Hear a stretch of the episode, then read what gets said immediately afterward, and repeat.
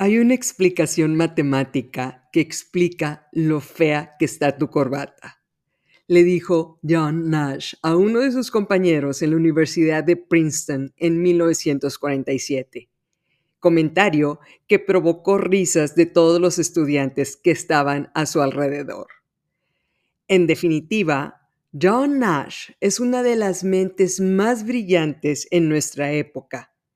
Era alguien poco común un hombre diagnosticado con esquizofrenia y paranoia, padecimientos con los que tuvo que lidiar toda su vida. Pero eso no fue un impedimento para que dejara su huella en el mundo. Sean ustedes bienvenidas al episodio 22 de Se empieza de cero. Mi nombre es Estivalis Delgado y te agradezco que seas parte de esta comunidad. Mujeres que quieren salir adelante, que necesitan encontrar un propósito en su vida, mujeres que luchan por un futuro mejor. Esa es nuestra gente, esa es nuestra comunidad, es decir, nuestro 19%. El día de hoy, continuando con el tema de evolución, vamos a hablar de un concepto de niñas grandes. En definitiva, este va a ser uno de mis episodios favoritos. Es decir, vamos a hablar de algo tan relevante, pero vamos a explicarlo de una forma muy sencilla. Esto es una de las piedras angulares cuando realmente empezamos a actuar como empresarias. Este episodio es muy importante y vamos a explicarlo con el ejemplo del rol de las cazadoras, de las que hablamos en el capítulo 18 de nuestro podcast. En este ejemplo, hablaremos del equilibrio de Nash, el cual explicaremos relatando una película para entender lo que significan los resultados cooperativos. En la vida académica, este es un concepto muy avanzado. 21 años después de estudiarlo como economista, todavía me causa pesadillas. Pero la forma de explicarlo de esta película me encantó porque lo hace de una forma práctica. El protagonista de la película, John Nash, ganó en 1994 el Premio Nobel de Economía y se le considera una de las mentes revolucionarias en la economía moderna. La película de la que hablaremos el día de hoy se llama A Beautiful Mind o Una mente brillante, protagonizada por el guapo de Russell Crowe en la cual se narra la historia de John Nash, uno de los genios matemáticos más destacados de nuestra época.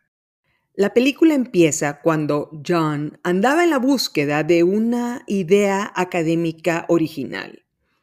Él no asistía a las clases en la universidad porque decía que lo acartonaban, que limitaban su creatividad. Él quería cambiar el rumbo de las ciencias económicas para siempre y no ser parte de la teoría actual.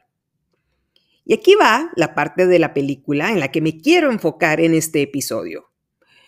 En una ocasión, una rubia le hizo ojitos en un bar. Sus amigos lo animaron para que se le acercara la rubia. John se pone de pie de su asiento, se sienta al lado de ella y le dice, Sé que debo comprarte una bebida para platicar y terminar acostándome contigo. Pero ¿qué te parece si nos vamos directamente a la acción? Por supuesto, la rubia le pegó semejante bofetada y se fue del bar. De ahí, John obtuvo la reputación de ser torpe para establecer interacciones con mujeres. Otro fin de semana, estaba con sus amigos en un bar y entró otra rubia con un grupo de amigas, la cual se le quedaba viendo a John con mucho interés. Los amigos dijeron que solo faltaba que John abriera la boca para que echara todo a perder. Le piden que se le acerque a la rubia, para ellos irse con el grupo de amigas. Le recuerdan lo que dijo Adam Smith, padre de la economía moderna es decir, papá. Adam Smith dijo en su libro La riqueza de las naciones, la ambición individual sirve al bien común. Pero en ese preciso momento, a John se le ocurre una idea, su gran idea original, y dice, Adam Smith necesita revisión. El padre de la economía moderna, la piedra angular de los modelos del capitalismo, necesitaba revisión según John Nash. Y les dice, ojo, esta explicación es muy importante. Si todos vamos a conquistar a la rubia, porque es la más guapa, y la ambición individual nos gana, lo que va a pasar es que nos vamos a sabotear entre nosotros y ninguno se quedará con ella. Luego vamos a tener que irnos por las amigas, las cuales nos van a rechazar porque se van a sentir como si fueran nuestra segunda opción y nadie quiere ser plato de segunda mesa. Escuchen bien lo que les voy a decir. Si nadie le hace caso a la rubia y todos vamos a conquistar a las amigas, no insultaremos a nadie. Y esa es la única forma de ganar todos. Y nos divertiremos en grande esta noche, señores. Los amigos le respondieron, Güey, ¿quieres irte por la rubia y dejarnos a las amigas? Buen intento. Pero John insistió. Adam Smith dijo, el mejor resultado grupal es cuando cada uno hace lo mejor por sí mismo. Es incompleto.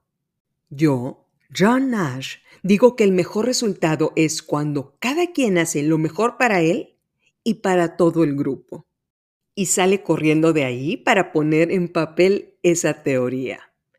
La rubia se le queda viendo con cara de ¿what? Y unos meses después, John presenta esta teoría al Departamento de Economía de Princeton. Cuando lo hace, su mentor le dice, ¿te estás dando cuenta de que le estás dando en la torre a más de 150 años de teoría económica? Y John Nash supo que había llegado al éxito académico en su vida. Había encontrado su idea económica original. John sufría de paranoia y esquizofrenia. Imaginaba personas que no estaban a su alrededor, es decir, tenía amigos imaginarios.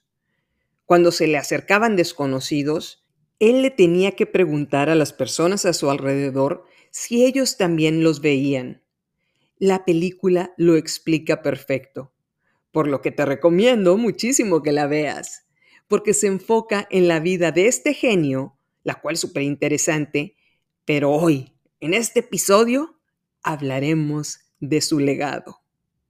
Ahora, ¿qué es esto del equilibrio de Nash? El cual explicamos con el encuentro con la rubia y sus amigas que llegaban al bar se llaman juegos colaborativos.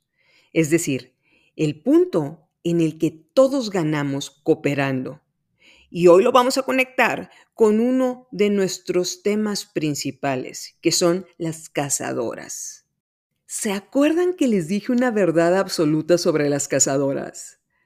A una cazadora le tienes que pagar un sueldo variable en función de sus ventas. Bueno, este es el mismo concepto, colaboración. Mientras ella gane más, tú ganas más. Si tú le pagas un sueldo fijo, ella no tiene un incentivo para salir a generar más. Y quiero poner esta historia para ejemplificar cuando fallamos como empresarias en entender esta colaboración. Aquí va esta historia. Digamos que tú preparas unos burritos buenísimos les embarras frijoles, compras carne y pollo de calidad premium y los sazonas en tu olla que mantiene el sabor de la comida. Y lo repartes a domicilio, mayoreo. Vendes mil burritos al mes a 20 pesos. Es decir, inviertes 10 mil pesos y le sacas de ganancia otros 10 mil pesos al mes.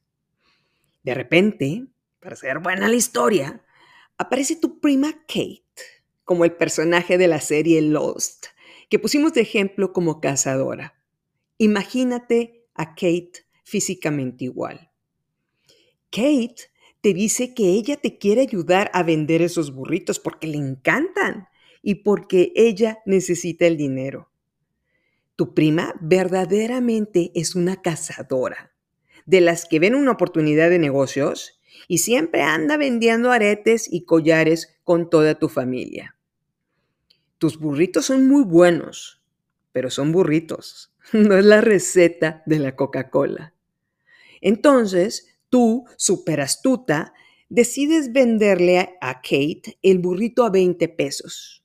Es decir, no le das precio cuates, porque el precio al que lo vendes es muy bueno.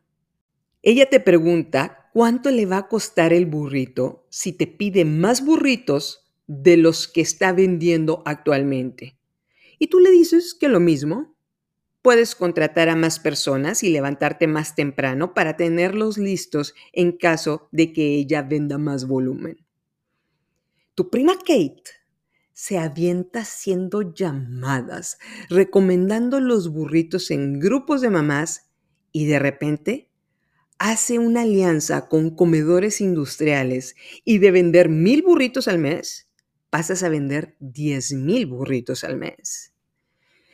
Tú te tienes que levantar a las 3 de la mañana para prepararlos y te das cuenta de que ya no puedes hacerlo sola.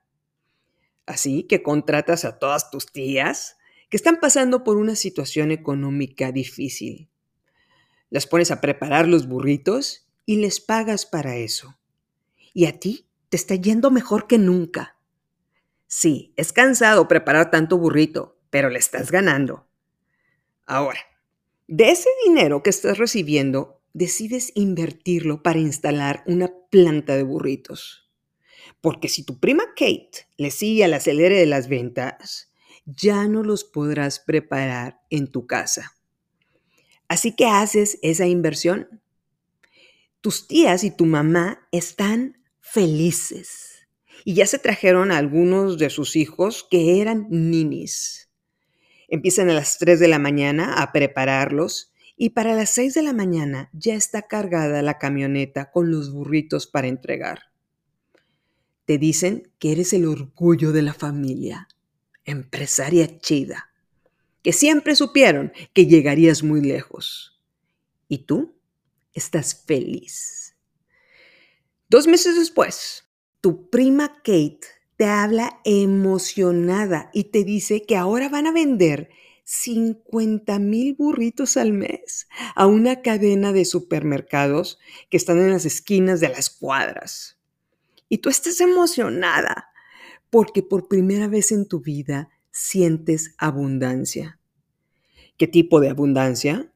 Bueno, irte de vacaciones a una playa, a un hotel de cinco estrellas, o para irte a Europa, o para llevar a tu abuelita a Tierra Santa. Pero decides que ese no es el momento propicio. Estás creciendo con tu emprendimiento, pagando nóminas y comprando nuevas camionetas para repartir. Ya eres la patrona de una decena de personas y estás sacando a toda la familia de tu mamá de la pobreza. Y gracias a ellas, ya que te levantas a las 3 de la mañana, estás ganando medio millón de pesos al mes. Nada mal. Ese dinero entra a tu bolsa mes a mes. Imagínate que un día el contador te pide que vayas a hacer unos trámites a la subdelegación de IMSS a las 9 de la mañana. Los empleados de esta subdelegación te mandan a cuatro ventanillas para recolectar unas firmas y tardas tres horas en los trámites. Y sales de ahí verde, enojada por el tiempo que perdiste y por lo burocráticos que son. Caminas al supermercado de la esquina porque te mueres de hambre y ves en cámara lenta que el burrito que preparas lo están vendiendo en 100 pesos. Acabas de pasar tres horas aguantando las caras largas de las personas que no te querían aceptar los papeles porque tu firma no era idéntica. No has almorzado, hueles a sudor y traes puestos unos jeans viejos con una mancha de frijoles en la pierna. Tu mundo se detiene y no crees lo que estás viendo. Le preguntas a la cajera si ese burrito cuesta efectivamente 100 pesos, a lo que ella te contesta, le cobro en la otra caja, señorita. Siempre me lo hacen en los oxos. Tú le estás vendiendo el burrito a Kate a 20 pesos y el supermercado lo está vendiendo a 100 pesos. Y te preguntas, ¿quién se está ganando los 80 pesos restantes? Y empiezas a llorar de la frustración en gran medida por estar desvelada y por la impotencia que te causaron esas personas en la subdelegación.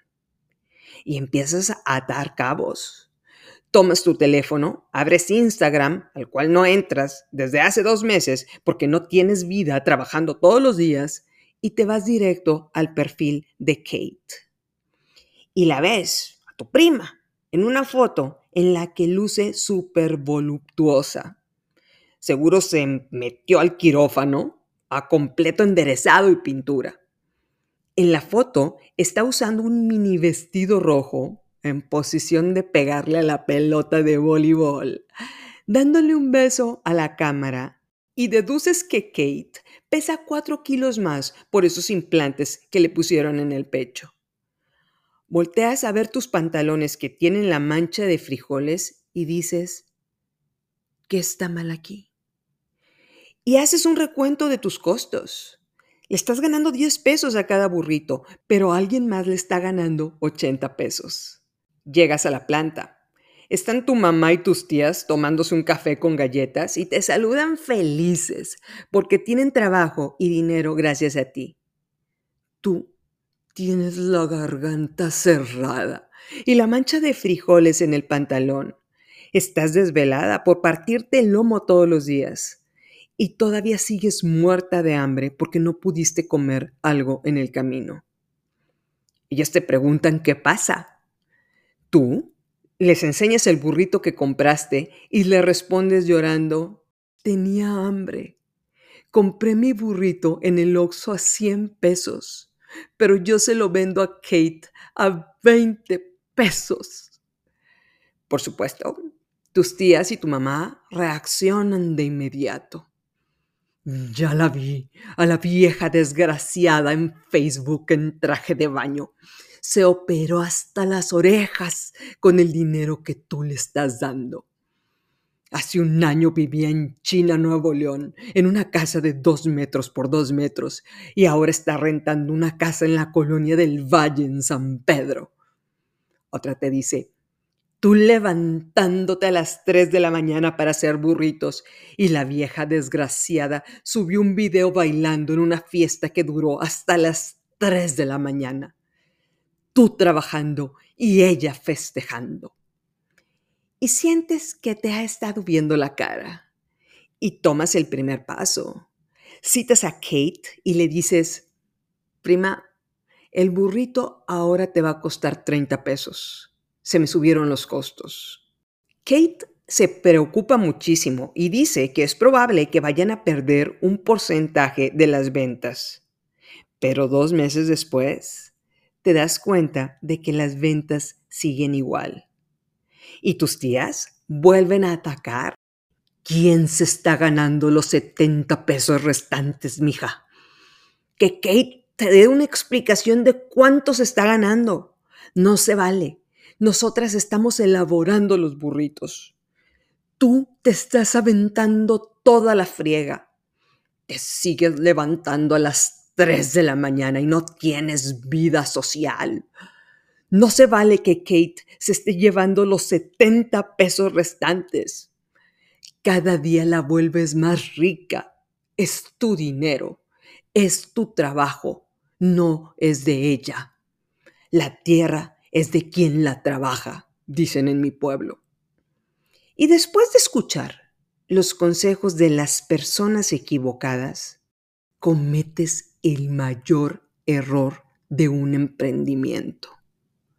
Le dices a Kate que le vas a cambiar de esquema, que la vas a meter a tu nómina y le vas a pagar 20 mil pesos al mes, porque es lo que ganan las vendedoras en el mercado.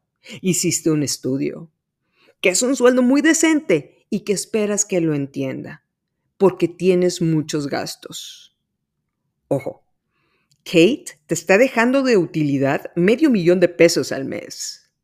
Es decir, ya después de pagar nóminas, impuestos, tortillas, carne, pollo y los camioncitos para transportar los burritos.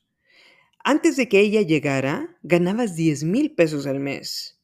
Hoy ganas medio millón de pesos al mes ya después de pagar impuestos y tus tías te aplauden por la decisión de enfrentar a la vieja abusiva de Kate. Aquí es cuando entra el equilibrio de Nash para explicar lo que le hiciste a tu negocio. En palabras de John Nash, te fuiste por la rubia sin importar la decisión del grupo. Tus tías no son el grupo, ellas son tus empleadas. Tu prima Kate es tu grupo, es tu distribuidora. Ella es el elemento del grupo al que debes de considerar. El distribuir tus burritos es su negocio, es su emprendimiento. Ella no es tu empleada. Después de esta horrible decisión, tus tías te dan otra buena idea. Te dicen que es hora de sentarte con la cadena de supermercados para decirles que ahora les vas a vender los burritos a 90 pesos y que ellos le ganen 10 pesos. 10 pesos por burrito son muy buenos. De seguro tus burritos son los productos más vendidos, mija. La cadena de supermercados tiene mucho que perder si te vas con la competencia. Y empiezas a practicar frente al espejo qué decirle al encargado de compras de la cadena de supermercados. Derechita, con muchos pantalones. Le quieres decir que los costos se te subieron. Haces un cálculo en una hoja de Excel en el que demuestras que desde tu punto de vista es justo que ellos ganen 10 pesos por burrito. Tú, la que preparas burritos, le quieres decir a un empleado de compras de una empresa que tiene 17 mil tiendas y que maneja más de 2.500 productos que tú vas a decidir cuánto deben de ganar. ¿Se acuerdan de esa fábula que dicen de los cangrejos? Si son cangrejos japoneses, les tienen que poner una tapa a la canasta porque con su espíritu de trabajo en equipo se ayudan a salir de la canasta uno por uno. Pero si son cangrejos mexicanos, no es necesario tapar la canasta, porque cuando uno quiere salir, todos los demás se encargan de jalarlo para que nunca salga. La verdad es que no creo que se trate de egoísmo. Creo que todas aquellas personas que nunca han emprendido exitosamente no entienden este equilibrio de Nash. Todos quieren irse por la rubia, y si no se quedan con la rubia, sienten que perdieron. Pero como dijo John Nash, todos tenemos que rechazar a la rubia e irnos con las amigas. Y de esta manera, todos nos la pasamos de lujo en la noche. La rubia es la más guapa, pero no se trata de ganar y que otros pierdan. Se trata de que todos ganemos. Es decir, si alguien cree que hacer negocios es ganar toda la utilidad, le falta mucho camino por andar. Tenemos que repartir a la persona que esté haciendo la venta, a la verdadera cazadora. Y tenemos que estar de acuerdo con el hecho de que si las cazadoras venden el burrito a 20 dólares en Estados Unidos, nosotros decidimos vendérselo a ellas a 20 pesos. Gracias a las cazadoras estás ganando a lo grande. Déjame decirte lo que seguramente pasará con tu empresa de burritos. Todo va a seguir igual por dos meses y te vas a aplaudir porque estás ganando tu parte más lo que le pagabas a Kate. Tan solo con quitar la prima de la jugada. De repente, la cadena de supermercados te dice que a partir de la siguiente semana ya no va a requerir tus burritos. Tú, apanicada, tiras la presentación que habías hecho y les dices que les vas a ofrecer un precio más bajo. Pero te contestan, lo revisamos y te contactamos. Gracias. Y ese contacto nunca llega. Y de vender 50 mil burritos al mes, regresas a vender 10 mil burritos al mes. Y le reclamas a Kate, frustrada y herida. Y tus tías están enojadísimas, no solo por la baja en las ventas, sino porque si solo vendes 10 mil burritos al mes, no necesitas su mano de obra, ni las de ellas, ni las de sus hijos, por lo que las liquidas, echándole la culpa a Kate. Y tus tías van a gritarle a su casa porque no era nadie cuando tú la contrataste y gracias a ti pudo tener esa vida. Dos meses después, las cadenas de comedores industriales te dicen que ya no te van a comprar tus burritos. Que muchas gracias. Ya no son 10 mil burritos los que produces al mes, sino mil burritos solamente. Solo dejas como empleada a una señorita que te ayuda y tienes que cerrar la planta.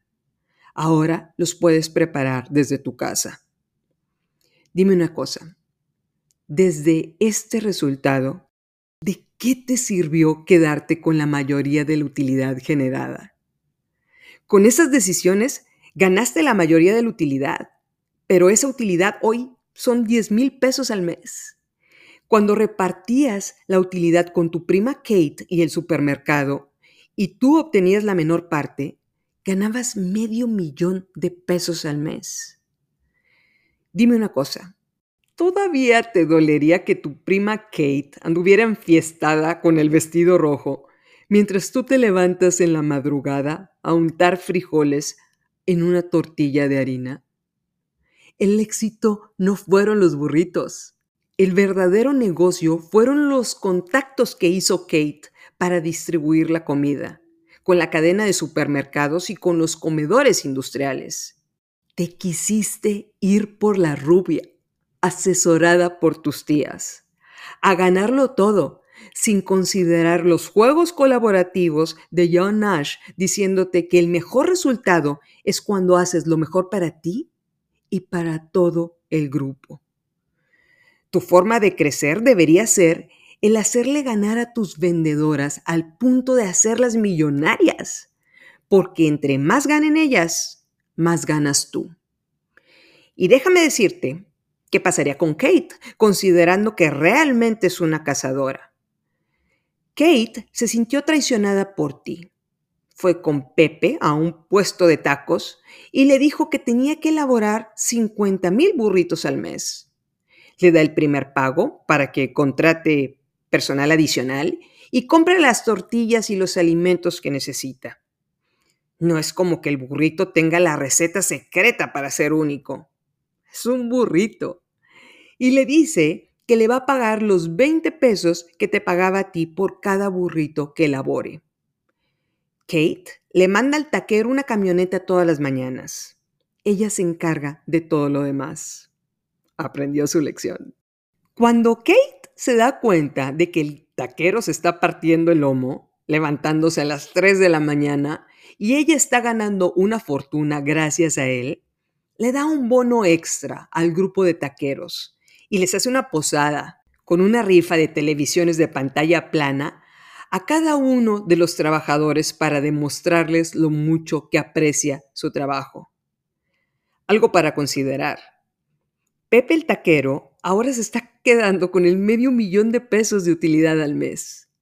Ese medio millón de pesos que tú estabas ganando antes de que tus tías opinaran de tu forma de hacer negocios. No era el burrito, es el canal de venta.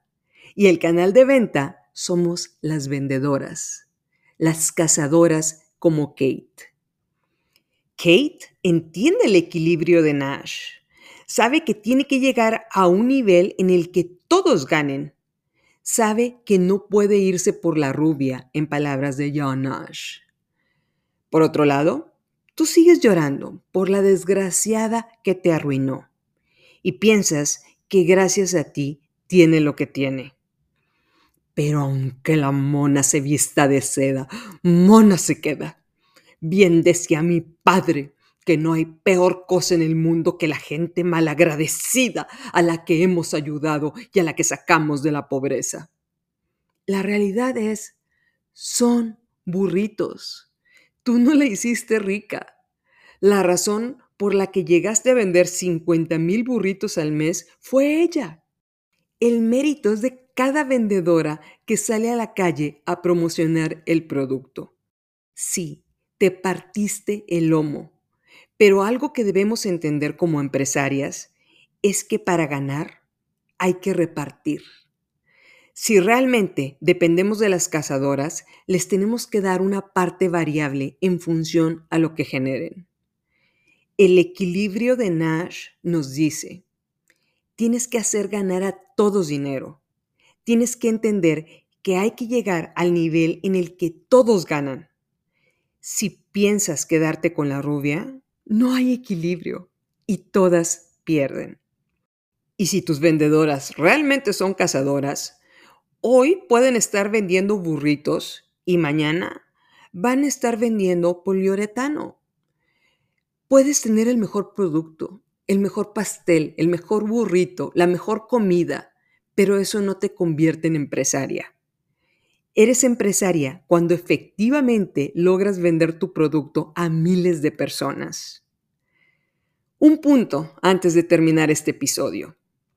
No se trata de comerte todo el pastel de la utilidad del negocio. Se trata de hacer más grande el pastel, tan grande que puedas repartir entre todos la ganancia y que nadie se quiera ir a otro lado, para que tus vendedoras despierten queriendo distribuir tus productos. He visto a empresarios con años de experiencia haciéndole caso a consultores que nunca han emprendido nada en su vida, los cuales les dicen, tus vendedores ganan mucho dinero y ya se hicieron unas divas. Nadie les paga eso en el mercado. No se te van a ir.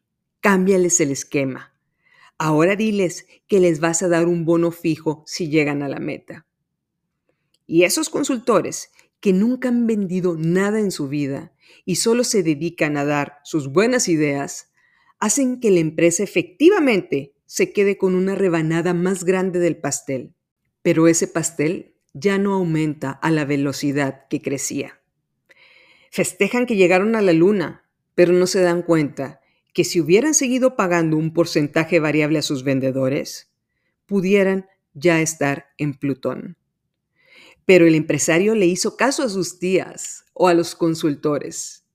Dejó de jugar en grupo y se fue por la rubia. Todo para él. Y las cazadoras pueden seguir trabajando con este empresario por un tiempo, pero eventualmente encontrarán una oportunidad en la cual efectivamente puedan ganar tanto dinero como ellas quieran, porque son cazadoras, lo traen en su ADN. Le pueden batallar, pero eventualmente encontrarán la oportunidad. Tu pastel crecerá tanto como incentives económicamente a tus vendedores. Si le pagas algo fijo, espérate un comportamiento fijo. Si tú solo produces, abre los ojos y date cuenta que le tienes que ganar a tu producto, pero también tienes que hacer ganar a tus vendedoras para que nunca te dejen, para que juntas puedan llegar a niveles que nunca se imaginaron. Nunca subestimes a tus vendedoras, ni las limites a ganar hasta un techo. Ellas son la clave del éxito, son la base de tus ingresos. El día que te digan en un PowerPoint que tus vendedoras ganan mucho, dale la vuelta a ese pensamiento oscuro y enfócate a esto. En lugar de jalarla para que no suba, empújala para que llegue más arriba porque tu futuro estará ahí, en esas alturas, afuera de la canasta. Si tus tías o algún consejero te dicen que te vayas por la rubia, recuerda siempre aplicar el equilibrio de Nash. Es decir, para conseguir el mejor resultado, cada mujer debe hacer lo mejor para sí misma y para su grupo de ventas. Como dije, Una vez entendiendo este punto central, ya encontramos una pieza muy grande del rompecabezas para evolucionar como empresarias. Muchas gracias por escuchar este episodio, una de las piedras angulares del emprendimiento. Entre más personas entendamos el equilibrio de Nash, más empleo habrá en este país. Recuerda, no estás sola, estamos juntas en esto. Soy Estivalis Delgado y esto es Se empieza de cero